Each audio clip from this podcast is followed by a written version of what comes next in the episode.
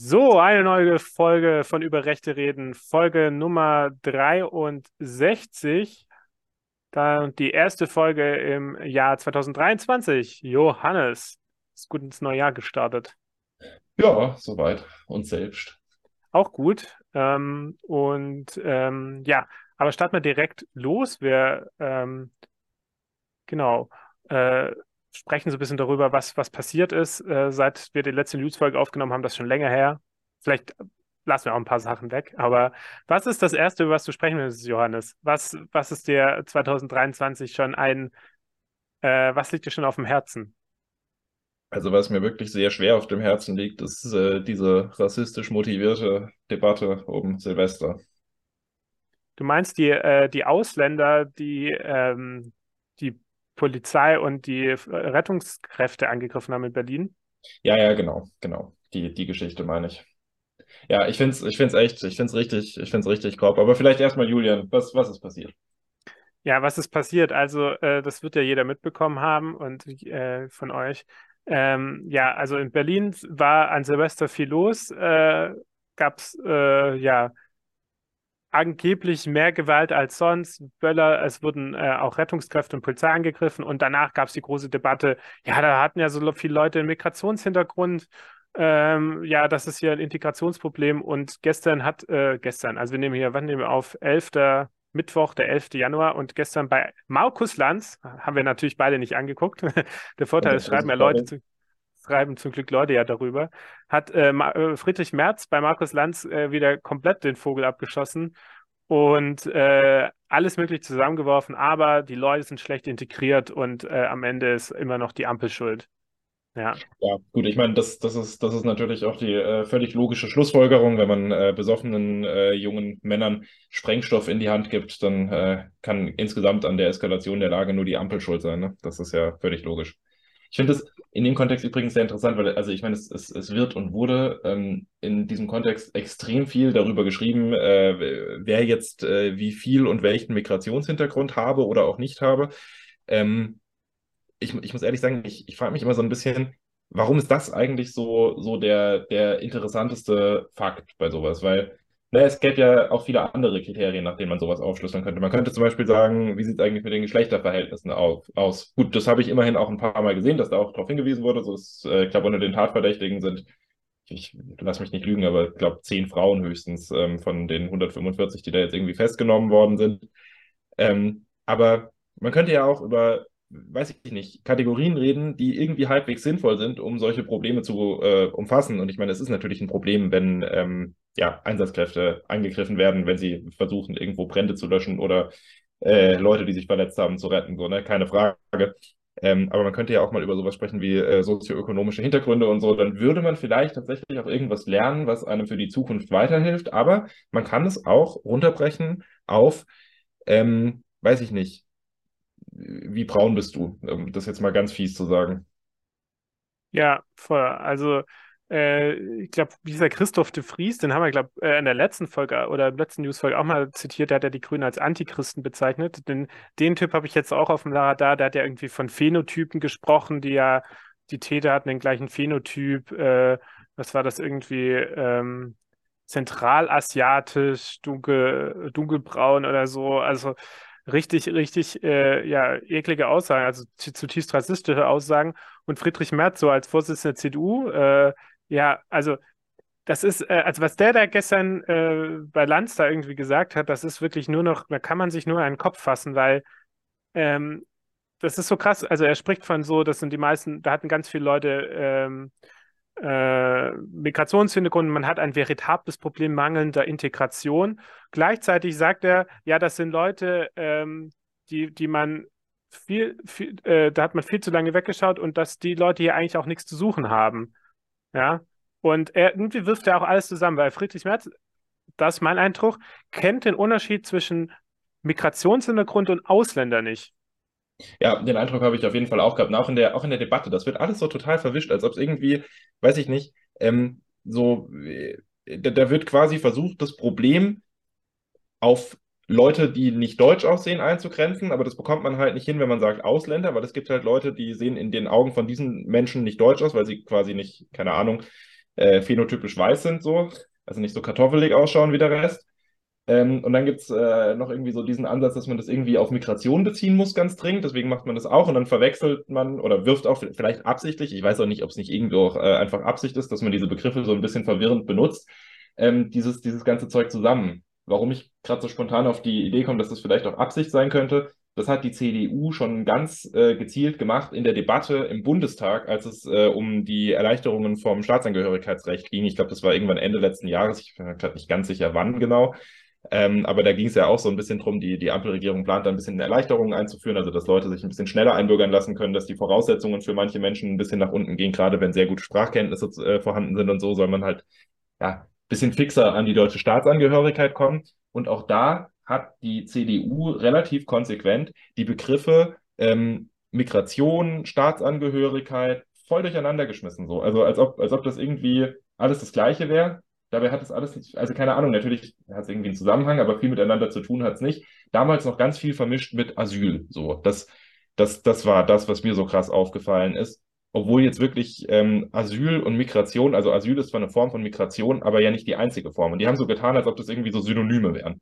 Damit verwischt man die ganze Debatte und kann am Ende halt auch über nichts mehr Vernünftiges diskutieren. Und ich meine, klar, wir reden jetzt auch schon wieder äh, über diese, über diese Begriffe, ähm, weil das irgendwie so, ja, weiß ich nicht, äh, in der öffentlichen Wahrnehmung überall so gemacht wird. Nur äh, tatsächlich ist, ja, wir haben vorhin auch kurz darüber diskutiert, ob wir überhaupt drüber reden sollen oder nicht, weil ähm, man schon auch vertreten kann, dass äh, die Beteiligung an dieser Debatte irgendwie auch schon diese, diesen, diesen rassistischen Unterton, der gerade in unserer Gesellschaft vorherrscht, äh, wie man deutlich sieht leider. Auf der anderen Seite ist es ja vielleicht auch ganz gut, sich dazu zu verhalten und das auch mal so zu benennen und halt zu sagen, so ja, das ist halt eine rassistische Debatte, die da geführt wird und man sollte sich äh, dringend darum kümmern, dass man solche Debatten auf Ebenen führt, auf denen sie Sinn macht. Und äh, da kann ich nur sagen, sozio sozioökonomischer Hintergrund, das wäre vielleicht mal ein Stichwort, mit dem man sich mehr befassen sollte, über das man mehr nachdenken sollte bei sowas. Dann kommt man vielleicht auch auf ein bisschen bessere Lösungsansätze, weil das ist so der nächste Punkt bei der Sache. Was sind eigentlich, was sind eigentlich die Lösungsvorschläge jetzt? Äh, ich habe ganz viel gelesen. Ja, man wird ja jetzt wohl noch sagen dürfen, dass das ein migrantisches Problem ist. Ähm, und jetzt wird man aber bestimmt von den bösen Medien in die rechte Ecke gestellt. So, ja, das, das sieht man natürlich total. Die Medien äh, übernehmen das zu einem gar nicht so unerheblichen Teil einfach eins zu eins und sagen kein Wort dazu. Ähm, aber was, was, was ist eigentlich das Ziel? So, was, was wollen die Leute, die jetzt irgendwie so sehr darauf beharren, dass das irgendwie ein migrantisches Problem sei, uns eigentlich damit sagen? Sollen wir Migration beenden, ganz generell? Sollen wir alle Leute, die nicht deutsch genug sind, abschieben? Sollen wir Leuten Staatsangehörigkeiten aberkennen? Was, was ist eigentlich euer Plan? So, ich habe, also äußert sich ja keiner, ne? Ja, was ich wirklich interessant finde, ist, dass sie sozusagen deinen Punkt mit der sozioökonomischen Perspektive eigentlich auch aufnehmen, weil sie sagen, ja, das äh, Wichtige, äh, sie gegen Migration haben sie jetzt gar nichts, weil äh, ich habe Außersehen habe ich äh, die Republic geöffnet.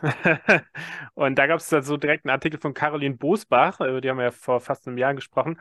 Und die hat noch irgendwie gesagt hier, ja, äh, ja, früher gab es das Problem nicht. Bis Anfang der 70er Jahre galt das Problem, äh, galt das Prinzip Integration durch Arbeit. Es kamen überwiegend Menschen, die wir brauchten. Das hat, hat sich seit vielen Jahren völlig verändert. So, und das ist schon mal komplett äh, Quatsch. Also ja, ja Arbeitsmigration in den 70ern. Was? Fachkräftemangel existiert nicht. Genau, Fach, genau. Aber dieses Punkt, genau, Migration braucht nur Arbeitsmigration und Leute, die, die arbeiten, weil die werfen ja alles zusammen so, weil, weil ich sag mal so, die Leute, die daran beteiligt sind, wir reden ja, also die tun ja so, als würden wir nur über Leute sprechen, die irgendwie in den letzten fünf Jahren nach Deutschland gekommen sind. Also irgendwie äh, hat man den Eindruck, meinen die jetzt, also für die sind Leute, äh, die jetzt daran beteiligt, Migration, sie sind, die seit irgendwie fünf Jahren da wohnen, äh, nach Deutschland gekommen sind, aber keine Ahnung, zweite, dritte Generation, wo das sind ja die teilweise auch Nachkommen, das sind ja die Leute, die Migrationshintergrund haben, vor allem in Deutschland. Ja, das sind ja nicht, äh, das sind jetzt nicht nur Leute, die jetzt irgendwie in den letzten zehn Jahren hier migriert sind. Und äh, irgendwie werfen die so alles durcheinander. Die haben so wenig Ahnung über Migration, was das bedeutet. Und ähm, äh, auch so allgemein zu sagen, ja, da so viel von den TäterInnen haben Migrationshintergrund. Hey, sorry, in Berlin in dem Altersspektrum haben nun mal 50 Prozent der Leute eh Migration, also Migrationshintergrund. Wenn du dann sagst, ja, guck dir mal an, von der Hälfte der Täter haben Migrationshintergrund, ja, das ist doch nichts Überraschendes. Also das ist ja schon die Grundgesamtheit, spiegelt es ja irgendwie eins zu eins wieder. Daraus lässt sich ja nicht schließen, dass es irgendwie mehr, mehr sind oder nicht. Also irgendwie hat man den Eindruck bei der Debatte, dass die CDU, so Leute wie Friedrich Merz aus ihren Kleinstädten, dass sie irgendwie noch einen Eindruck haben, in Deutschland hat ein Prozent der Deutschen hat Migrationshintergrund. Und das ist ja einfach komplett, äh, ja, weiß nicht, wann das das war. Das gab es wahrscheinlich noch nie in Deutschland. Ja, und dann, das darf man halt auch nicht vergessen bei der ganzen Geschichte. Ne? Man redet dann immer über, über irgendwie so Migration als irgendwie äh, das, das Phänomen, das irgendwie dahinter stecken würde. Und äh, also wurde zum Glück auch, also ich habe es zumindest äh, immer mal wieder äh, gelesen, wenn ich, wenn ich Sachen darüber gelesen habe, wurde auch immer mal wieder äh, so drauf hingewiesen. Ähm, wenn wir jetzt mal gucken, die Tatverdächtigen, die festgenommen worden sind und das dann mal runterrechnen auf die Leute, über die man spricht, wenn, also über die gesprochen wird, wenn diese Leute dann irgendwie von Migration reden, dann ähm, sprechen wir über äh, in etwa 0,0000005 Prozent. So. Ja. Also das ist, das ist so, das ist so die, die. Ah, nee, es war eine Null zu viel, glaube ich. Sorry, egal. was, was ich damit sagen wollte, ist, es ist sehr, sehr wenig. Ähm, und es wird halt so eine, äh, so eine, so eine Stimmung äh, geschaffen, in der so dieses Die und Wir ähm, propagiert wird in irgendeiner Form. Dabei ist das doch totaler Unsinn. Weil, also ich, ich glaube, die meisten Leute finden das nicht cool, völlig egal wer, äh, wenn irgendwie äh, Einsatzkräfte, äh, welcher Couleur auch immer, von irgendwelchen Leuten mit Böllern beschossen werden. Das ist, das ist, das ist nie geil.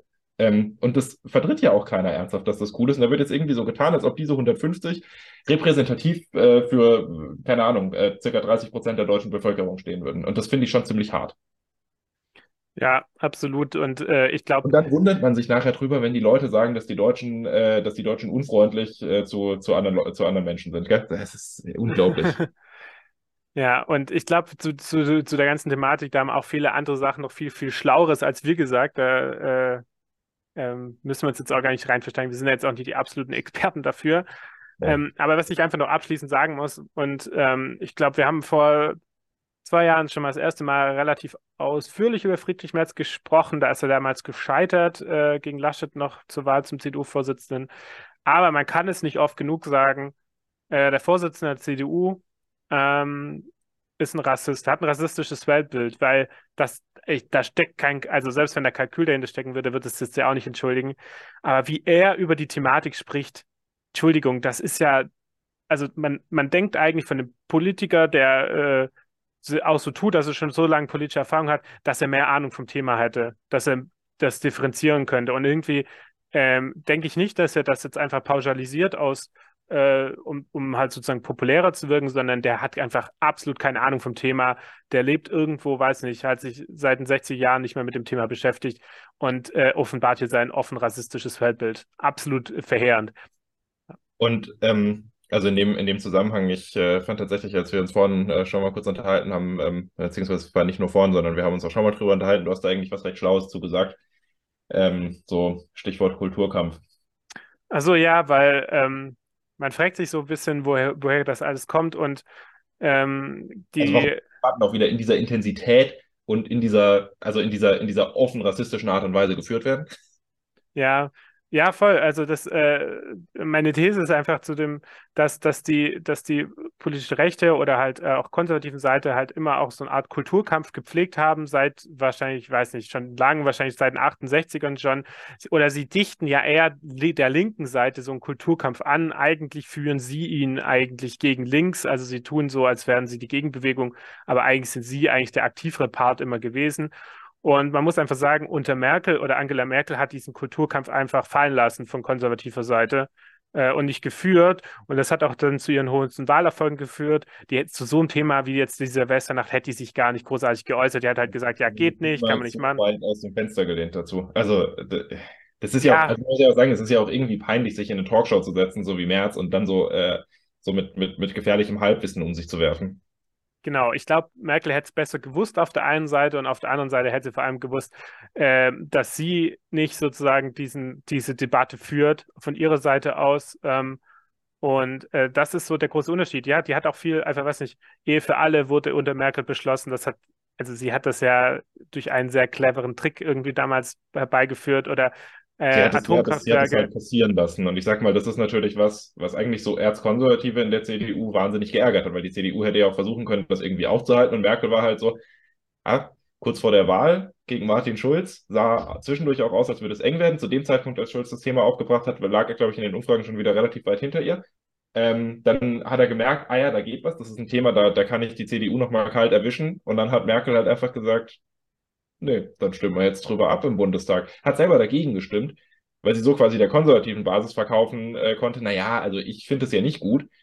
Aber gleichzeitig, also ich will das jetzt nicht entschuldigen, ne? es ist natürlich scheiße, dass sie dagegen gestimmt hat, aber es ist so, es ist so, es ist so, so, so es ist recht clever einfach, wie sie es gemacht hat, weil sie der konservativen Seite so verkaufen konnte. Also ich war ja dagegen. Ähm, aber wir haben die Entscheidung halt dem Gewissen der Abgeordneten unterstellt und ich sag mal, Merkel hat ganz bestimmt persönlich nichts dagegen gehabt, dass das durchgekommen ist. Ja, genau, voll. Und ähm, das ist ja das sozusagen Interessante, dass sie diesen Kampf nicht wirklich geführt hat. So, sie hat sich einfach dem verweigert und hat einfach so viel gemacht, wie von Seiten der Konservativen möglich ist und so viel, wie nötig ist, damit die anderen sie nicht aufholen und so.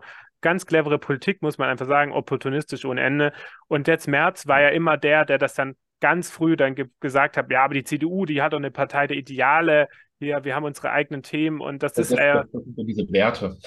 Genau, die Werte, das ist ja sozusagen dieser Kulturkampf, das, was man verteidigen muss gegen die anderen. Und hier, Merkel hätte sich auch nie übers Gendern geäußert oder sowas. Also irgendwie, äh, oder so, du, so, so Sachen. Ja, also Und nicht, nicht in so einem Rahmen halt. Vielleicht hätte Merkel, wenn man sie in einem Interview, wenn sie mal eins gegeben hat, gefragt hätte dazu, wie sie das eigentlich sieht und wie sie dazu steht, dann hätte sie vielleicht gesagt, ah, ach, das, das, das, das sind so Regeln, das, äh, da habe ich keine Lust, mich mit zu befassen und das macht die Sprache unverständlicher oder so. Aber niemals hätte sie viel mehr dazu gesagt. So, die hätte sich da, die hätte sich da gar nicht drauf eingelassen auf diese Debatten.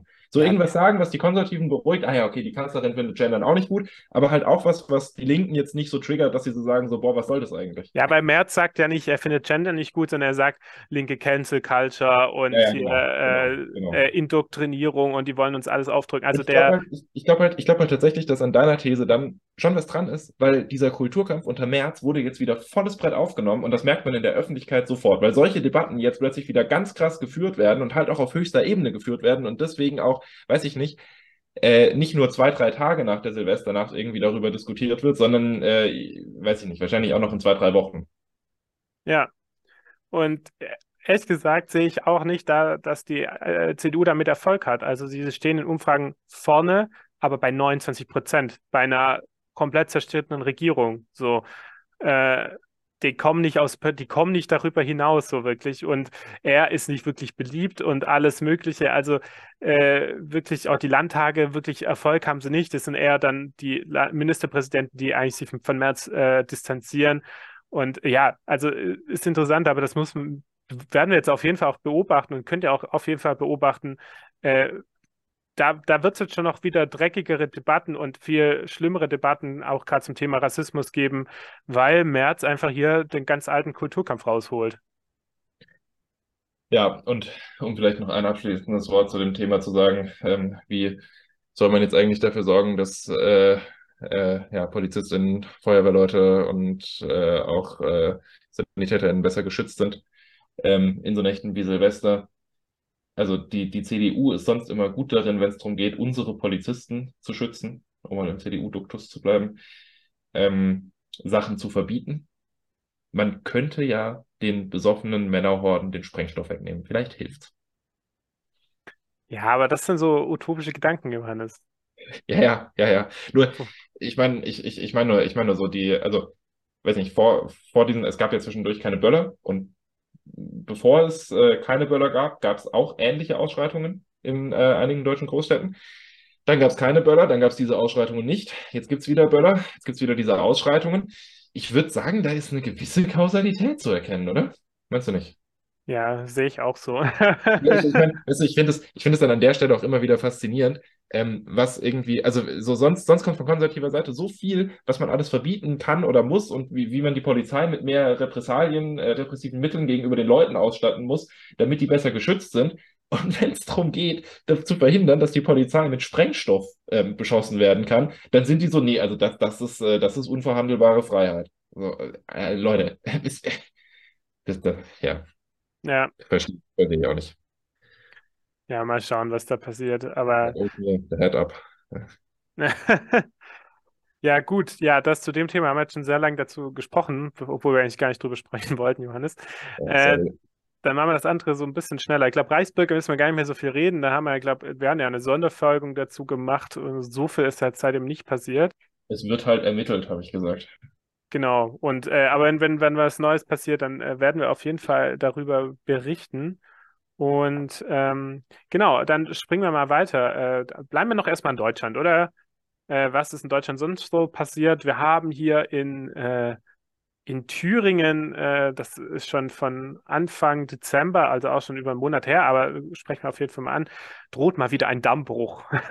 Weil die CDU, äh, wir wissen ja, die Situation in Thüringen müssen wir euch ja nicht erklären, äh, Minderheitsregierung, äh, die CDU blockiert den Haushalt und will äh, sehr heftige Kürzungen in, in, für Integrationsprojekte und ähm, äh, in, für, für das Landesprogramm für Demokratie, Toleranz und Weltoffenheit. Da wollen sie ordentlich Geld einsparen. Ähm, also absolut politisches Kalkül. Irgendwie die. Könnte man sagen. Ja, ja, genau. Und ja, und ja, also die Regierung ist ja von der CDU abhängig, aber ich sag mal so, die CDU, also habe ich auch schon tausendmal gesagt, die verhält sich ja so, als hätten sie mit der ganzen Situation da nichts zu tun. Also wären sie nicht irgendwie verantwortlich dafür. Ähm, genau, aber da wird jetzt hier mit der AfD dann schon paktiert wieder äh, und dann äh, hier äh, der, der, der Haushalt aufgehalten. Ähm, genau, das ist schon wieder der Fall in Thüringen. Dann springen wir mal weiter nach äh, Sachsen. Äh, da gab es hier, da sind wir auch wieder bei der CDU, ähm, nämlich ähm, ähm, das habe ich, glaube in der letzten Folge schon angesprochen. Da gab es ja ein Gespräch. Michael Kretschmer hat sich ja mit äh, dem Autoren Uwe Tellkamp getroffen in Berlin auch zu einer Podiumsdiskussion. Und Uwe Tellkamp gehört ja mittlerweile der neue rechten Szene an. Äh, ist da sehr gut vernetzt in Dresden, glaube ich. Dresden ist es. Und äh, genau, Kretschmer hatten, die hatten ein gutes Gespräch miteinander, gut gequatscht. Und er, Tellkamp, äh, hat eigentlich auch ein gutes Verhältnis so zu Ellen Kosica, also der Gattin von Götz Kubitschek. Und äh, darauf folgend gab es dann äh, den Skandal in, äh, in Bautzen war es, äh, vom CDU-Landrat. Hast du es mitbekommen? Nee, ich glaube nicht. Das war, äh, er hat eine Weihnachtsansprache gehalten. Ah, doch, doch, doch, okay, das habe ich mitbekommen, ja. Aber sprich weiter.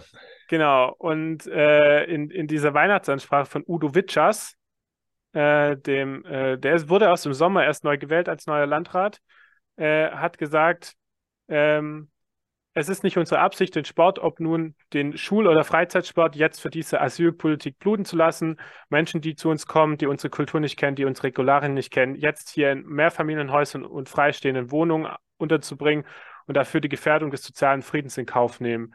Und äh, das war seine Weihnachtsansprache. Also muss man zu fragen, wie man auf die Idee kommt, sowas in seine Weihnachtsansprache reinzupacken. Das ähm, zur Weihnachtsgeschichte. Und man muss auch dazu sagen, dass die, er dafür gesorgt hat, dass die CDU im äh, im Landkreis äh, ein A äh, Antrag der AfD äh, zugestimmt haben, dass keine, äh, keine neue Geflüchtetenunterkunft gebaut wird. Ich glaube, ähm, genau. Und ja, und da gab es auch wieder hier, das habt ihr auch mitbekommen. Ja, also ich meine, Udo, Witt, also Udo Witschers war, Witschers war schon davor bekannt, dass er extrem rechts ist in CDU-Kreisen. Also das war schon bei seiner Wahl bekannt, das ist jetzt nicht komplette Überraschung. Und ähm, das, das sehr Interessante war, dass äh, Mario Chaya, der Generalsekretär der CDU, gesagt hat, ja, der komplette Bundesvorstand distanziert sich davon, von seinen Aussagen. Äh, komplette Bundesvorstand, hm.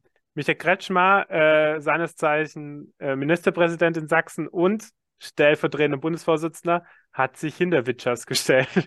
da fragt man sich mal, wie diese äh, äh, der, ja, wie, wie das sein kann, dass er gleichzeitig äh, unterstützt und sich gegenseitig äh, und dann noch ihn kritisiert. Ich glaube nämlich nicht, dass er dem zugestimmt hat, was Chaya da behauptet hat. Aber da ist das große Problem wieder von Michael Kretschmer, der wird ja mal als dieser Volksversteher irgendwie betrachtet. Also der, der paktiert da mit seinen rechten Horden in der, in der CDU ja bedingungslos.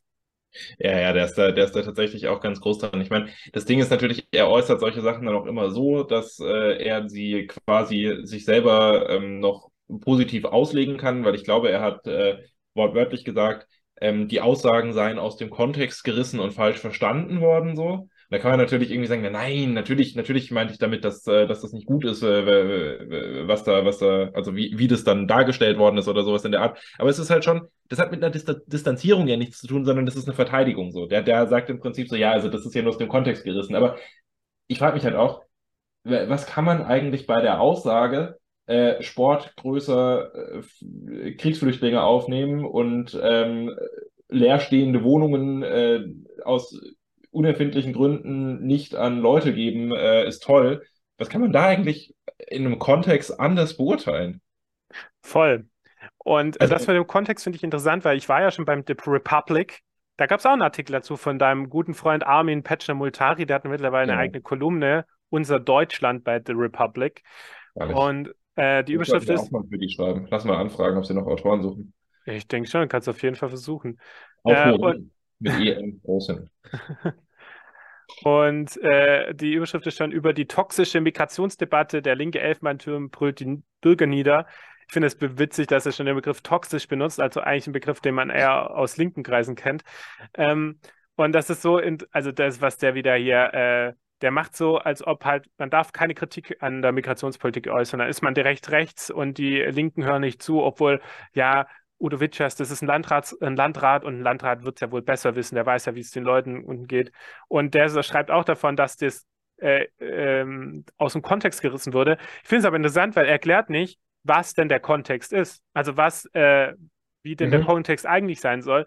Weil ich finde, so dieses Argument wurde aus dem Kontext gerissen, ist ja erstmal okay, kann man sagen, aber dafür müsste es ja einen anderen Kontext geben. Also man reißt genau, ja etwas. Erklären.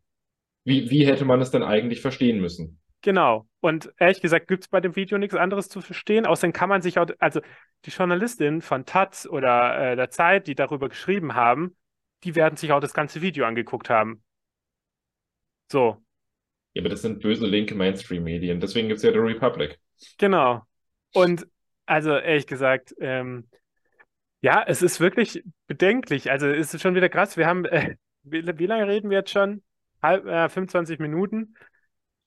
Und über die AfD haben wir jetzt noch gar nicht so viel geredet, ne? Ja, das ist zurzeit aber auch wirklich nicht nötig. Das ist, also, ja, irgendwie, äh, man kann, man kann sagen, was man will, aber wenn, wenn, wenn ich unser Verhalten reflektiere, das liegt ja jetzt tatsächlich nicht irgendwie dran, dass wir so von uns aus irgendwie sagen, wir nehmen jetzt mal voller, äh, so, so die CDU mehr in den Fokus, weil wir da jetzt gerade Bock drauf haben, sondern es ist ja tatsächlich eher, wir gucken halt so Schlagzeilen an und und schauen so ein bisschen, was so, was so passiert ist und suchen uns dann die Sachen raus, wo wir so denken, da lohnt es sich mal drüber zu reden, weil das halt irgendwie rechte Umtriebe sind, äh, über die man zu wenig spricht generell.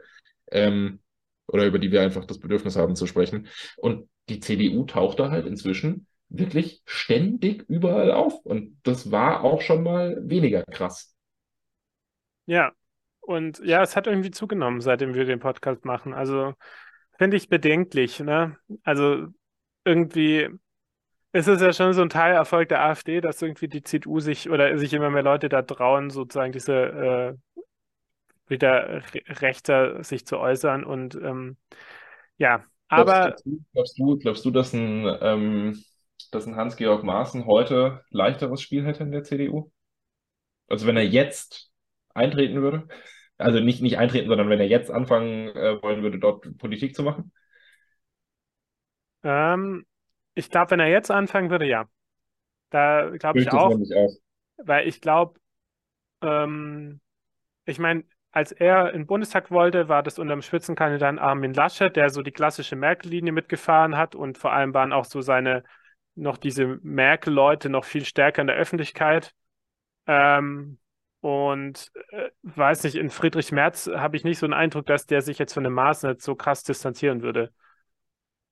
Also ich glaube, da wird dann eher geschwiegen oder so. ja, also ich sag mal, wenn man jetzt so ein paar, paar Sachen vielleicht dann noch weglässt, die dann noch passiert waren. Da, das Aber stimmt so. Anfangen würde, glaube ich, auch so, dass, äh, dass das so, ja, ja, das ist toll, weil der war ja Verfassungsschutzpräsident, Supermann. Ja, ja, voll. Und ähm, ja, das ist eine ganz bedrohliche Richtung. Ähm, und genau, aber äh, äh lass mal nochmal über die AfD sprechen. Dann gehen wir mal nach Brandenburg. Das ist jetzt wieder ein ganz reines AfD-Thema, so wie du das magst. Und äh, es geht auch um ein richtig, äh, es geht wieder ein paar äh, ja, Running Gags hier in der, ähm, in diesem Podcast. Nämlich, äh, das war auch wieder noch vor Weihnachten, nämlich die AfD-Fraktion in Brandenburg hat äh, eine Weihnachtsfeier gefeiert in den Räumlichkeiten des Landtags. Äh, das wohl, also das ist so normal, Landtagsverwaltung hat die Räume zur Verfügung gestellt, einen Raum, und sie haben ihn wohl komplett demoliert. ähm, äh, also da lagen wohl zerbrochene Weingläser rum, halbleere Rotweinflaschen, abgeknabberte Gänseknochen, schreibt der Spiegel. Und äh, ja, der Landtagssprecher sagt, äh, der Raum wurde äh, danach in einem inakzeptablen Zustand vorgefunden. Und ähm, ja, die Schäden müssen jetzt erstmal äh, ja, überprüft werden. Und äh, man stellt sich auch die Frage, wer dafür aufkommen muss, weil ähm, ja, da kann die AfD natürlich auch dafür zahlen, wenn sie den Schaden da angerichtet hat. Ich denke mal auch dafür, dass sie dafür ersetzt, also die, das, äh, das Geld dafür ersetzen müssen. Und es gab auch Ärger, weil sie, äh, sie hatten Gänsebraten und dafür haben sie ähm, mit Brennpaste haben sie benutzt, um die, das warm zu halten. Und offenes Feuer ist aber nicht erlaubt äh, in den Räumen. Das hat äh, Dennis Holoch, äh, den kennst du ja noch, Dennis Holoch, der parlamentarische Geschäftsführer, auch zugegeben. Dennis Holoch? Das Ja, ist war das, war das nicht der, der, der mit, äh, mit, mit Kalbitz so äh, gekuschelt hat? Die, äh, Dennis Holoch, der Mann mit der Milzriss, mit dem Ja, ja, Milzriss, genau, genau. Der, Ähm, der den Begrüßungsknuff in Empfang nehmen durfte. genau, und äh, hier apropos ähm, Kalbitz. Ähm, es ging nicht nur ums Saufen, ne? Also das ist das eine. Andreas Kalbitz hat dafür gesorgt, dass es innerhalb der AfD-Fraktion danach eine Sondersitzung gab, um die, vor, äh, die das ähm, Vorgefallene der Weihnachtsfeier aufzuarbeiten. Weil Andreas Kalbitz ähm, hat äh, sich, äh, sag mal so, ähm, extrem daneben benommen. Nämlich äh, hat die, seine Fraktionskollegin, weil er ist ja aus der Partei ausgeschlossen, aber immer noch Fraktionsmitglied, äh, Lena Cotré übelst beleidigt. Ähm, Lena Cotré ist äh, Landtagsabgeordnete, ist verheiratet mit dem Bundestagsabgeordneten Steffen Cotré. Und ähm, er hat sie wohl vor, äh, vor noch anderen Mitgl Mitgliedern komplett angebrüllt und äh, hat gesagt, dass er sie, äh, ähm, hat sie als Schlampe bezeichnet, vor allem. Dann hat er sie bezeichnet, dass sie sich von äh, ihrem Mann äh, oder von einem Bundestagsabgeordneten dickficken lassen hat, also damit sie, um versorgt zu werden, also äh, ja, Anspielung auf die Schwangerschaft. Dann hat sie ja gemeint, sie hätte keine Bodentruppen, weil die, das Ehepaar Coudray sozusagen sich eigentlich immer gegen Kalbitz gestellt haben, obwohl äh, der Steffen Coudray ist auch auf jeden Fall ein Rechtsextremer, da können wir auch mal in, in zukünftigen Folgen nochmal genauer drauf eingehen. Und ähm, genau, äh, das äh, hat es also dazu geführt, dass äh, die Karriere von Andreas Kalbitz so ein bisschen am seidenen Faden hängt. Wird jetzt, äh, aber was, was ist dann, was ist dann passiert im Anschluss? Oder ist schon was passiert oder wird noch was passieren? Nee, zu der Sitzung hat er gesagt, da hat er keine Zeit. Zu der Sondersitzung sind auch, äh, glaube 15 andere äh, AfD-Abgeordnete nicht erschienen. Okay. Ähm, also so wirklich aufgearbeitet haben sie das bisher nicht. Aber Kalbitz will doch irgendwie wieder auf der Liste kandidieren, oder? Äh, ja, ich denke schon. Ich denke schon, dass das der Plan ist. Äh, ich meine, entweder. gelesen, dass, dass er das wohl zum Besten gegeben hat, irgendwie, aber auch nur so in einem engeren Kreis. Also keine Ahnung, jetzt nicht vor Presse. Ja, also ich glaube schon, dass das der Plan ist. Äh, ähm, ich meine, mit Direktmandat ist es halt so eine Sache. Also kann er als Einzelkandidat antreten. Ich weiß jetzt nicht, ob AfD-Wähler so clever sind, um das zu kapieren, dass sie ihn wählen statt dem AfD-Kandidaten. Äh, oder dass es sich um. Die AfD muss da ja niemanden aufstellen. Ja, aber ob die Leute dann wissen, dass es wirklich Ja, dann, also genug Leute wissen, dass das Kalbitz ist. Also natürlich. Äh, genau, ähm, deswegen hat er eigentlich, glaube die besten Chancen halt über die Liste. Ähm, genau, aber in mein so ein Verhalten, also ich meine, Kalbitz ist ja schon, gilt ja schon irgendwie als Choleriker, aber das ist schon übel. Ja, ja, voll. Und also, ich meine, ich, ich finde es nur, also, so, Kalbitz, Kalbitz ist aus der AfD rausgeflogen. Ne? So, man, man, also man muss das ja immer wieder irgendwie so ein bisschen erwähnen in dem Kontext. Ja, ja, Der ist, der ist, der ist rausgeschmissen worden und hängt auf einer Weihnachtsfeier rum, leistet sich solche Sachen und der wird, der wird ja trotzdem weiter in dem Laden mitmachen dürfen. Das ist, also es ist echt, es ist echt unglaublich. Ich finde, also ich finde es, ich, ich finde diesen Fall Kalbitz wirklich so faszinierend, weil der es schafft, sich über wirklich alle Widrigkeiten hinwegzusetzen, so. Also wie viele Politiker gibt es, die trotz einem Parteiausschluss es geschafft haben, einfach komplett prägende Rolle, eine komplett prägende Rolle in dieser Partei zu behalten? Das Ja, ist, also weiß ich nicht, wie oft es das schon gegeben hat. Das aber ist schon finde, spannend. ich finde auch schon die Geschichte mit dem Milzriss damals. Also da Ja, wäre ja. man gern dabei gewesen. Also in dem Milz reißt ja nicht autom also reißt ja nicht einfach so. Ja, das Da, ist halt der klassische äh, Begrüßungsknuff. ja, aber da muss man schon ordentlich reinschlagen, glaube ich, bis, bis Ja, eine das, Milz reißt. ich glaube auch. Ich fürchte es auch. ja, also irgendwie, äh, ja, also der Kalbitz, äh, und ja, mal gucken, aber also ich kann, wobei ich kann mir auch vorstellen, da, der wird da keine negativen Konsequenzen daraus tragen. Eher noch, dass die äh, äh, Lena Coudray da nicht mehr irgendwie auf der Liste steht. Mal schauen. Wenn ich wetten würde, würde ich sagen, Kalbitz steht auf einem besseren Listenplatz als äh, Coudray. Ja, darauf würde ich auch wetten. Genau. Aber die Landtagswahlen sind ja aus nächstes Jahr 24. Ja, mal schauen. Ja, noch. Wie es äh, soweit wird. So, dann sind wir hier mal ganz schnell durch äh, Deutschland gehuscht, was so passiert ist. Und äh, wir sind ja die, ist ja die erste Folge im Jahr 2023 und deswegen habe ich gedacht, wir können da noch ein bisschen auf ein paar Wahlen gucken, was so ansteht. Und äh, bleiben wir mal in Deutschland. Weißt du, wer, was, welche Landtage in Deutschland gewählt werden dieses Jahr? Ich weiß, dass Berlin gewählt wird, weil das dauert nicht mehr so lang. Ja, genau, 12. Februar, äh, Wiederholungswahl. Ähm, Genau, das äh, wird auch äh, jeder, jede mitbekommen haben. Und äh, genau, das Spannende ist ja da, dass ja die, die Wahl genauso wiederholt wird mit den gleichen Listen und so. Aber äh, ich denke, wir werden es zeitlich auf jeden Fall nochmal schaffen. Wir haben ja noch einen Monat hin, äh, wahrscheinlich nochmal eher drauf hin, äh, drauf sprechen zu kommen. Wahrscheinlich können wir erstmal wieder über den Wahlkampf der CDU sprechen. Da gab es schon wieder einige lustige Plakate. Ähm, hast du das eine Plakat, was äh, was Clan-Mitglieder jetzt häufiger hören werden. Haftbefehl. Ah, ja, ja, ja. Das, das habe ich auch gelesen. Aber ja, Glaubst du, das Ja. ist ein, da, die haben das nicht als Gag gemeint, oder? Die, ja. die, da, ich, das sind Leute, die haben, wissen nicht, dass Haftbefehl einer der bekanntesten deutschen Rapper ist, oder? Die das Wahlplakat entworfen haben. Ja, es ist, es ist echt, es ist echt irgendwie wild. Gut, äh, ja, dann, was wird noch gewählt? Ähm, wir haben äh, 14. Mai Bremen. Bremen ist halt das einzige Bundesland in Baden, äh, Baden-Württemberg, in, in Deutschland, äh, das alle vier Jahre wählt, anstatt alle fünf Jahre. Und dann haben wir noch äh, im Herbst noch zwei Kracher, sagen wir es mal so. Ähm, 8. Oktober äh, Bayern, da freuen wir uns sehr drauf. Da haben wir viel zu besprechen, auch außerhalb der AfD, denke ich mal. Vermutlich, ja. Ja. Mhm. Da gibt es ja noch zwei andere Parteien, die ab und zu äh, lustige Rechtsausleger haben. Genau. Und äh, dann kommt auch die Wahl in Hessen. Da sind wir auch mal gespannt. Ja, der, Äh, das wird dann, das wird dann der Zeitpunkt, wo Christine Lambrecht endlich Innenministerin werden kann, wenn Nancy Faeser die Wahl in Hessen gewonnen hat. genau. Ja, der große Traum von äh, Christine Ich glaube, das war ja mal die Idee irgendwie, aber Äh, das war eine geheime Idee, die Lamprecht einfach rausgeplappert hat.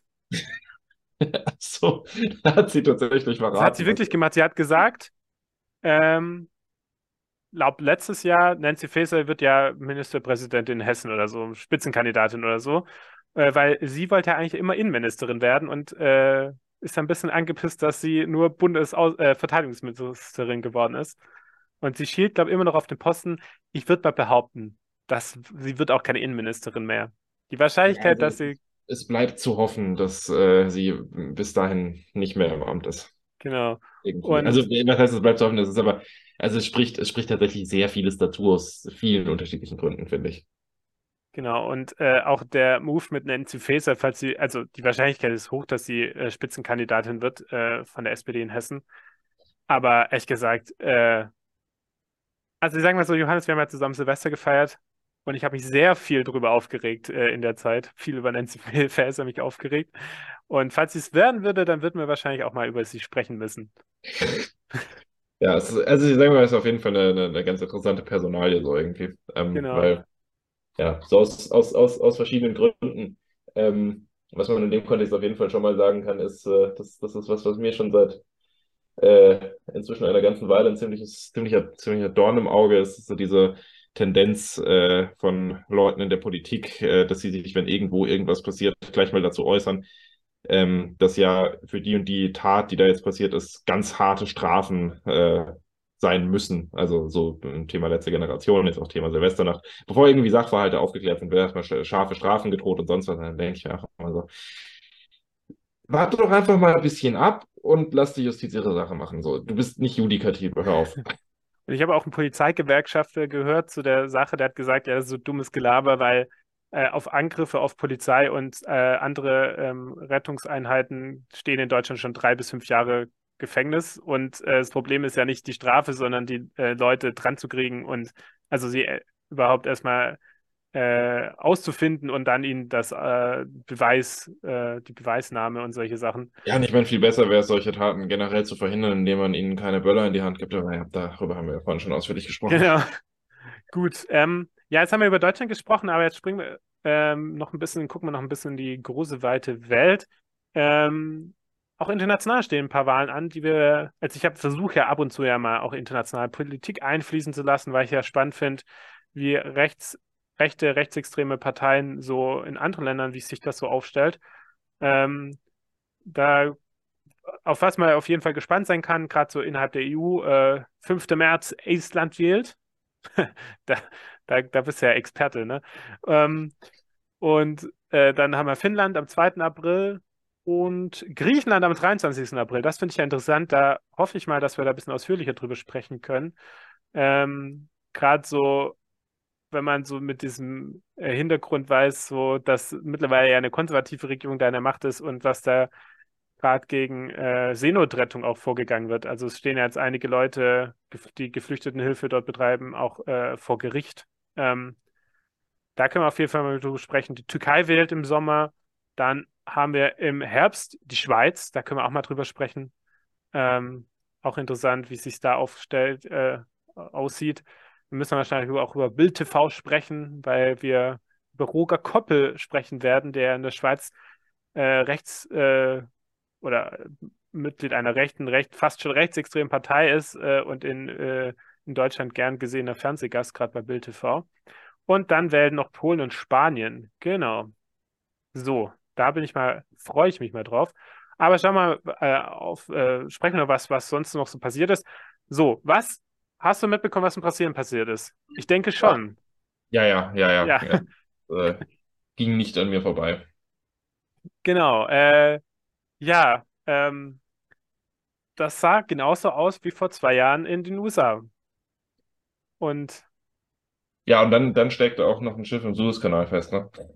Stimmt, das hast du vorher auch gesagt, ne? Es geht Ja. genau, Bisschen, bisschen 2023 wird wie 2021. Bisschen gruselig. Aber gut, wenigstens ist das Schiff nicht ganz so festgesteckt. Vielleicht ist das ja dann auch insgesamt ein gutes Omen. Ja, nur muss man tatsächlich sagen, also ich, ich fand es jetzt so von, von, von den Bildern her, die ich gesehen habe, sah das in Brasilien schon auch noch mal eine Stufe heftiger aus, weil äh, es einfach irgendwie waren, waren noch viel mehr Menschen beteiligt. Ne? So, es hat mehrere, ähm, also es waren, waren irgendwie mehr Leute drin, es gab, waren mehrere Gebäude betroffen.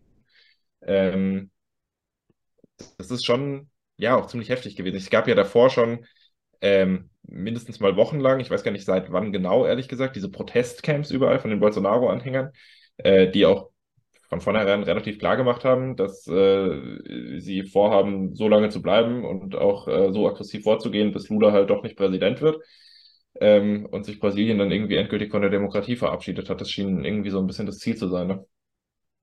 Ja, genau. Und ähm, ich glaube auch ein Unterschied ist so ein bisschen, dass die Menge auch nicht so direkt aufgepeitscht wurde von Bolsonaro, äh, was wir ja bei Trump ja noch diesen direkten Zusammenhang hatten, der sich ja hingestellt hat und gesagt, jetzt gehen wir da ins Kapitol und so, äh, sondern dass die Leute das so, ähm, also Bolsonaro trägt absolut die Verantwortung dafür, der hat, glaube ich, immer noch nicht die Wahlniederlage anerkannt, äh, öffentlich und so. Und äh, ähm, macht da ja auch immer noch Stimmung dagegen. Da gab es ja auch, äh, das ja, haben wir auch drüber gesprochen, ja auch verklagt worden wegen äh, Falschaussagen. Ähm, aber dass sozusagen er gar nicht mehr den entscheidenden Impuls geben musste, sondern die Leute das von sich aus selber gemacht haben, also diese Entkopplung von ihrer, von der Führergestalt. Ja. Und ja, und ja, und offensichtlich gab es ja auch dann, also wenn man in den USA das so gesehen hat, dann war es ja schon so, dass die Polizei, die Sicherheitskräfte ja massiv dagegen gehalten haben. Es sind ja auch ein, äh, einige gestorben. Und hier in Brasilien hast du ja auch äh, ja, hatte man auch irgendwie den Eindruck, der eine, der Polizeichef ist ja irgendwie auch festgenommen worden von Brasilia, war ein Bolsonaro-Anhänger, dass da auch irgendwie nur so halb, also dass da auch irgendwie von den Sicherheitskräften teilweise auch äh, wohlwollend das gesehen wurde. Ja, es gab ja auch so ein paar äh, Aufnahmen, die man, die man so sehen könnte. Ich meine, klar, sowas ist auch immer äh, nicht wirklich aussagekräftig und auch nicht repräsentativ, ne? Das äh, darf man jetzt auch nicht vergessen, weil ich sag mal, wenn äh, einzelne ähm, Polizisten sich so verhalten, heißt das auch nicht, dass das irgendwie so ein, ganz generell übertragbar ist. Aber ich habe äh, Videos gesehen, wo es schon so aussah, als ob ein Polizist Leute mehr oder weniger irgendwo hingewunken hätte, so, so, ja, geht mal, geht mal hier hin, so, so, so mäßig. Dann gab es äh, irgendwie äh, Social Media Posts von Leuten, die äh, da die Gebäude gestürmt haben, die sich irgendwie mit äh, Polizisten fotografiert haben und die haben das halt zugelassen zumindest mal und äh, sich äh, in keinster Weise dagegen gewehrt. Und das sind halt schon so ein bisschen Sachen, die werfen da nicht direkt ein äh, gutes Licht drauf und äh, ja, ähm, meine, das äh, sagen jetzt auch Leute, die die Lage in Brasilien schon länger beobachten. Äh, und auch da gibt es sicherlich äh, deutlich bessere Informationsquellen als uns, muss man sagen, an der Stelle. Ähm, die, die, in der Polizei gibt es durchaus äh, ziemlich viele äh, Bolsonaro-Supporter, wie eben auch dieser äh, eine, ähm, dieser eine Polizeipräsident, der Chef von der äh, regionalen Militärpolizei ist. Anderson ist, Torres. Es gibt, es gibt zwei, es gibt zwei äh, Polizeien, die irgendwas mit Militär heißen in Brasilien, muss man jetzt dazu sagen. Ähm, das, äh, die, die eine hat direkt was mit Militär zu tun und die andere ist quasi so für die Gefahrenabwehr zuständig. Dann gibt es noch eine dritte Polizei, die ist für die äh, Strafverfolgung zuständig. Ähm, haben vorhin uns mal einen kurze, kurzen Überblick über die Polizeibehörden in Brasilien verschafft. Ähm, ja, und ich weiß nicht, ich meine, wenn auf oberster Ebene dann so jemand ist, der, der war auch äh, Minister unter Bolsonaro eine Weile lang, irgendwie klar, dass auch unter den äh, anderen Leuten da äh, Unterstützer von ihm sind, ne? Ja, genau. Muss ja sagen, so die, die Wahl war ja auch eher knapp. Also das, das, das Land ist ja auch ziemlich gespalten am Ende. Genau. Ähm, ja, und äh, ja, das Interessante, ich glaube, Brasilien ist da ja auch noch ähm, ich weiß gar nicht, Militärdiktatur ging, glaube ich, bis Ende der 80er, ist ja auch ein viel, denke ich, noch mal fragiler als die USA insgesamt gesehen. Ne? Und bei den USA sieht man ja schon jetzt auch wieder, was da hier im Repräsentantenhaus passiert und was auch immer. Ähm, da ist, da ist dann auch gerade vor allem das Militär, das ja dann auch wahrscheinlich schon auch wieder stärker auf der Seite von Bolsonaro steht, da ist es ja immer gefährlicher, wenn dann plötzlich Sicherheitskräfte, ich meine, die können eine Demokratie relativ schnell aushebeln, ne? wenn die sich geschlossen dagegen stellen, dann ist halt, ich sag mal so, wenn die Gewalt des Staates entscheidet am Ende, äh, wer die Macht hat, so, da kann der demokratische Präsident dann nichts mehr machen, wenn das Militär sich gegen ihn stellt. Das ist ja, sag mal so, in ganz vielen Ländern schon passiert. Ähm, ja. ja, ja. Aber gut, ich meine, es ist äh, aufgehalten worden es werden jetzt auch Konsequenzen gezogen. Ich bin mal gespannt, wie die Aufarbeitung da funktionieren würde und wie es mit Bolsonaro dann auch in dem Kontext weitergeht, weil man ist ja auch gegen ihn äh, ermittelt. Es, es gibt auf jeden Fall, also man äh, verfolgt jetzt schon Leute, die äh, irgendwie Finanzspritzen für äh, diese Protestcamps und sowas gegeben haben und die eben dann auch äh, quasi noch ein bisschen mehr ideologischen äh, ja, es ist ideologische Kampfmittel sozusagen geliefert haben. Und äh, da wird es halt mal, also wird spannend zu sehen sein, ob man da die ähm, genauen Geldflüsse auch aufgeklärt bekommt, äh, schauen kann, woher das Geld kommt, weil durchaus der Verdacht im Raum steht, dass das äh, zumindest mal aus dem direkten Umfeld von Bolsonaro kommt, teilweise. Und man kann auch ein bisschen die Hoffnung haben in Brasilien, dass, ähm, dass sie ein anderes politisches System haben wie die USA. Also die haben ja nicht diese zwei Parteien, die sich gegenüberstehen und die irgendwie äh, bei beiden versucht das ja irgendwie, hat immer versucht, das zu versöhnen miteinander, ne? irgendwie wieder das zusammenzubringen. Und in Brasilien, ich glaube, Lula muss sich nicht mit diesen Anhängern von Bolsonaro, das ist jetzt ja keine spezifische Partei, die äh, da, dahinter steht, muss die nicht mehr irgendwie integrativ versuchen, in die Gesellschaft zu bringen oder dass das sein Versuch ist. Und man kann nur hoffen, dass er gegen das auch dann klar strikt sagt, weil solche Leute, das sind Antidemokraten, äh, die wollen die Demokratie abschaffen, dass, dass solche Leute kannst du nicht mehr in so ein System integrieren. Ich meine, ja. das sind Leute, ja, die nehmen. Jede, nicht jede Person, die Bolsonaro gewählt hat, saß jetzt, äh, war, war, jetzt bei sowas dabei. Ne? Genau, voll. Aber ich meine nur. Ähm, ja, nein, das, das, das wollte ich jetzt eher so unterstützend sagen. Genau, ja, ja, genau, voll. Und ähm, aber da steckt Bolsonaro steht ja als Person da und hat jetzt keine Partei. Äh, ich glaube, der hat ja irgendwie, da haben wir schon drüber gesprochen, irgendwie äh, wechselt er alle zwei Jahre die Partei, für die er antritt. Genau. Ähm, ja, mal schauen. Aber äh, es ist auf jeden Fall bedenklich. Es wiederholt sich. Äh, ähm, und ja, diese, dieser internationale Rechtsextremismus äh, greift, versucht sozusagen, sich die Demokratien zu gewinnen, wenn sie sie nicht mit, äh, wenn, wenn sie sie nicht erhalten können, die Macht äh, durch Wahlen. Das ist sehr bedenklich. Ja, aber schauen wir mal, äh, ich glaube, Brasilien war das jetzt erstmal das, ich glaube, einmal drüber gesprochen, mal gucken, wie es weitergeht. Guckt man nochmal bis nach Europa, ins europäische, ähm, die Nachbarländer. äh, mal in Frankreich äh, hat, haben die, äh, wie heißen sie denn, die Les Républicains, oh mein Gott, mein Französisch, ne, immer peinlich, LR, also die konservative Partei, ähm, haben einen neuen Vorsitzenden, Eric Ciotti. Ich hoffe, es spricht man so aus, äh, ein bisschen italienisch, ist auch aus Nizza, kann ja gut sein, ist der neue äh, Parteivorsitzende und damit äh, geht die Partei einen weiteren Rechtsrutsch ein. Äh, der spricht sich ganz klar gegen äh, massive Eindämmung von Migration ein, äh, aus und mehr Abschiebungen. Und ähm, ja, das ist interessant zu sehen, dass es sozusagen eine Partei, die ja komplett marginalisiert wurde. Das ist Chirac, Sarkozy.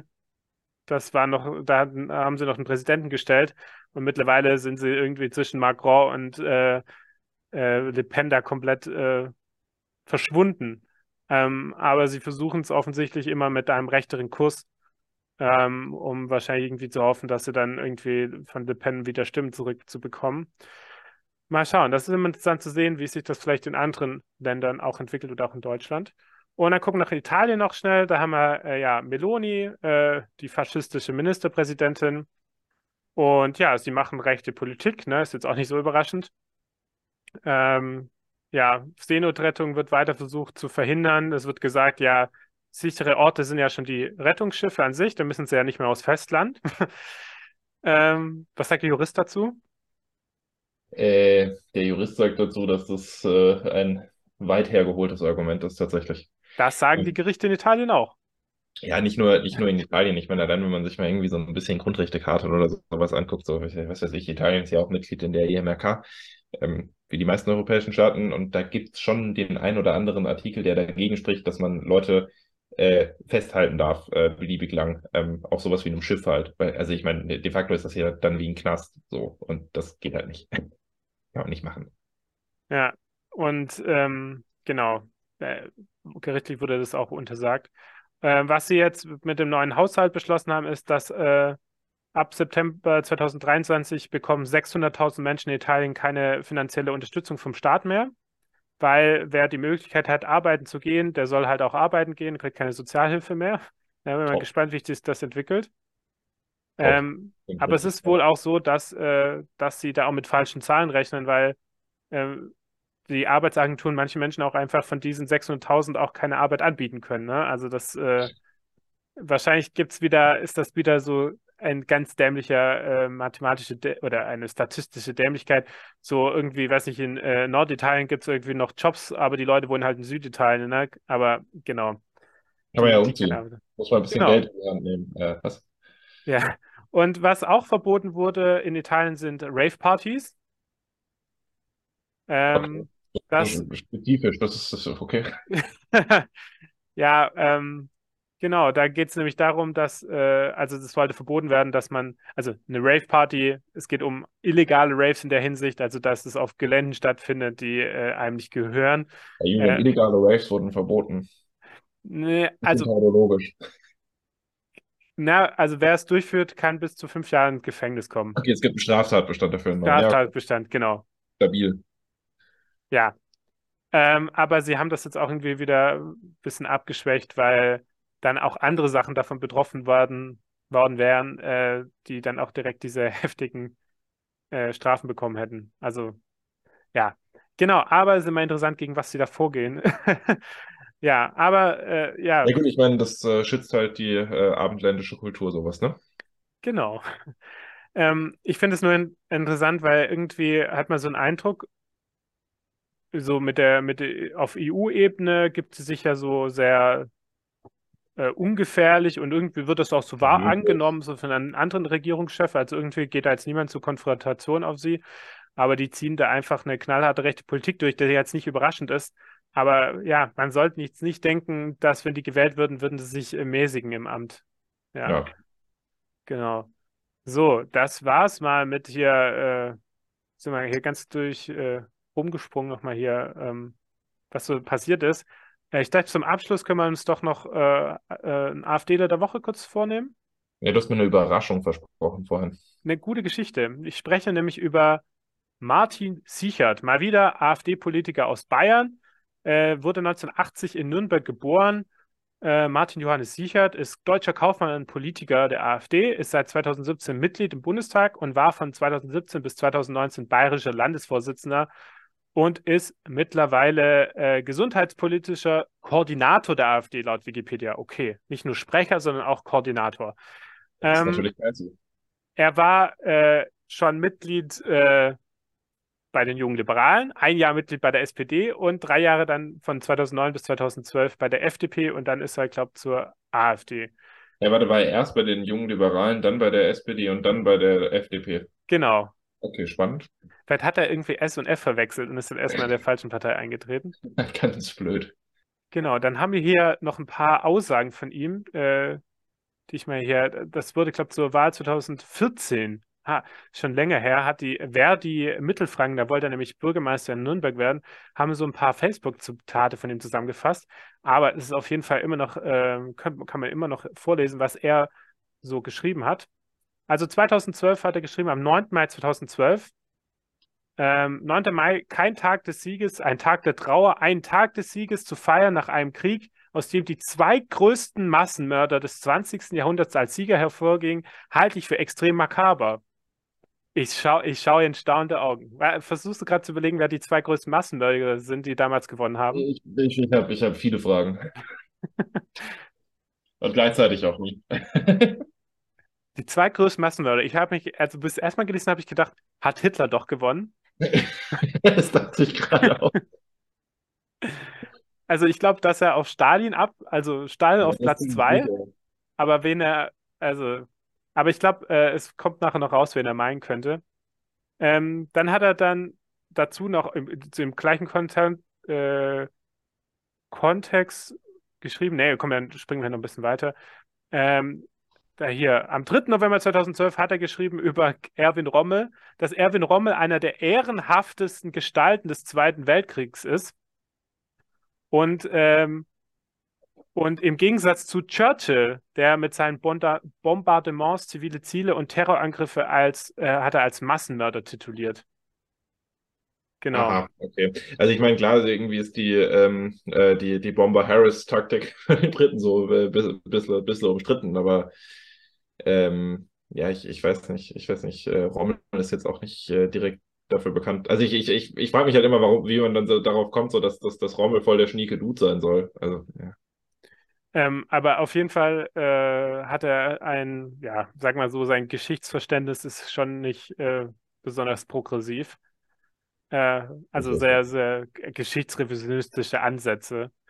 Ähm, genau. Er hat auch mal gefordert, da steht hier, äh, Sexualtäter zu Frauen umzuoperieren, um sie dann nackt nach Marokko zurückzuschicken. Okay, Ja. ähm, spannend. Ich glaube auch, zu, was sich auch auf jeden Fall im Kontext von Martin Sichert lohnt, weiß nicht, hast du da gerade dein Handy parat? Ja, Äh, geh mal auf äh, Instagram und Google, äh, gib mal Martin Sichert ein. okay, Moment. Ein Li- Live-Experiment. Also Live-Experiment. live, Das aber könnt ihr auch alle machen, die Instagram haben. Äh, Ich tippe ich tipp sehr langsam und sehr schlecht. So, ich bin auf der Seite. und was sagst du vom Design her? Ich hoffe, es hat sich nicht großartig geändert zum, vor ein paar Monaten. Also ich finde, das Bild sieht aus, als wäre er verstorben. Okay, also wenn ich das noch recht in Erinnerung habe, äh, ist das äh, Design von äh, Martin Sichert, das ist, das, ich glaube, etwas selbstgemacht. Sieht sehr selbstgemacht aus. Ja, das stimmt. Ist auf jeden Das, Fall überall er drauf. Martin, Martin. ja, ähm, also es ist absolut, also man fragt sich so ganz Ernst, sie haben so viel Geld zu Bundestagsabgeordnete für Personal, aber bei Social Media hat er gespart wahrscheinlich. Ja, Genau. Ähm, ja, aber das ist jetzt nicht der er Grund, schreibt warum. hier, er schreibt, er schreibt hier, er schreibt hier viel über, über Tote durch Corona-Impfungen. Oh, das ist mal, du, du weißt eigentlich, wir haben es noch nicht davor abgesprochen, aber das ist eine super äh, Über, Überleitung, weil das war's, also die, die Instagram-Seite war jetzt nicht der Grund, warum er zum AfDler der Woche wurde, sondern die AfD hatte eine, äh, ich habe das auch davor gar nicht so mitbekommen, ähm, eine ähm, Studie veröffentlicht oder und ähm, zum, zu Covid-19-Impfungen. Und er als gesundheitspolitischer Sprecher hat sich natürlich vorgestellt. Das war im Dezember 2022. Präsentierte er Zahlen von der Kassenärztlichen Bundesvereinigung und äh, er hat was rausgefunden, was in Deutschland verschwiegen wird. Denn durch die Covid-19-Impfungen ja, sind massenhaft Leute in Deutschland gestorben. Ja. Okay. Ja, weil die Anzahl der Toten 2021 sind drastisch nach oben geschossen seit 2021 von den Daten, die er hatte. Also die Personen, die er untersucht hat, sind 2021 dann viel mehr gestorben als davor. Ja, äh, weißt du, was das Problem war an der ganzen Sache? Er, er, hat äh, die Daten von der Kassenärztlichen Bundesvereinigung eingefordert und die haben nur Daten rausgegeben von Leuten, die im Jahr 2021 äh, ein, beim Arzt oder Apothekerin waren und etwas, ein Rezept bestellt haben. Um ein Rezept zu bestellen, Johannes, muss man leben. Das ist richtig, ja. Das heißt, er hat herausgefunden, dass Leute, die im Januar 2021 noch gelebt haben, in diesem Jahr sind, ist die Anzahl dieser Leute sind viel mehr verstorben als in den Jahren davor. Hast okay. du verstanden? nicht so hundertprozentig gerade. Also er hat herausgefunden, dass viel mehr Leute gestorben sind von einer Gruppe Menschen, die halt von, von, von den Leuten, die 2000, also bis äh, ins Jahr 2021 noch gelebt haben, die also nicht gestorben werden äh, konnten davor, weil sie ja leben müssen zu diesem Zeitpunkt, da sind dann welche von denen gestorben. Ach so, mhm. ja, ja, ja, okay. Ja, okay. das war seine große Erkenntnis. Er meint, davor ist niemand gestorben, das ist ihm offensichtlich nicht aufgefallen, dass er irgendwie einen Datensatz hatte, wo davor einfach niemand tot war. Äh, und deswegen sind ganz viele Leute an diesen Covid-19-Impfungen gestorben. Ja. ja, macht Sinn, macht Sinn. Und das hat er wirklich im Bundestag vorgestellt. Seine Studie. Geil, okay. Ja, das ist, äh, das ist, äh, das ist wild. Ähm, das war wieder so ein richtiges, so, so ein, so ein richtiges AfD-Thema, wie wir es immer am Anfang hier hatten, ne? Ja. Ja, ja. Wild. Das, das ist ganz wild. Und Ehrlich gesagt, äh, habe ich irgendwo gelesen, dass Martin äh, Sichert in einem Verein Mitglied ist, das heißt Mensa in Deutschland, von der Verein Mensa International. Und da geht es um die Förderung von, äh, äh, das Ziel ist es, hochbegabte Menschen zueinander zu bringen. Okay, also er sich selber mit sich selber wahrscheinlich. ja. Das ist alle blöd. Aber ehrlich gesagt, äh, als ich das gelesen habe, das habe ich auch erst nicht kapiert, aber so, das ist schon selten dumm. Und deswegen hat es auch verdient, Martin Sichert, äh, dass er AfDler der Woche geworden ist. Der erste im Jahr 2023. Herzlichen Glückwunsch. Wunderschön. Genau. Gut, dann äh, war das das mit der Folge, mit der ersten Folge des Jahres. Und äh, ja, vielleicht können wir mal eine Ankündigung machen. Wir haben jetzt ein bisschen äh, auch beide Uni-Stress so und deswegen werden wir uns mal, hoffen wir, dass wir regelmäßig eine Nachrichtenfolge mal rausbringen können. Wir können jetzt aber nicht versprechen, dass es hier diese Regelmäßigkeit wieder vorgibt. Haha, Zwinker Smiley. Äh, aber genau, äh, wir versuchen äh, trotzdem aktuell zu bleiben. Ähm, genau, aber dann hoffen wir, dass euch die Folge gefallen hat und hoffentlich hört ihr uns wieder und macht's bis dahin gut. Ciao.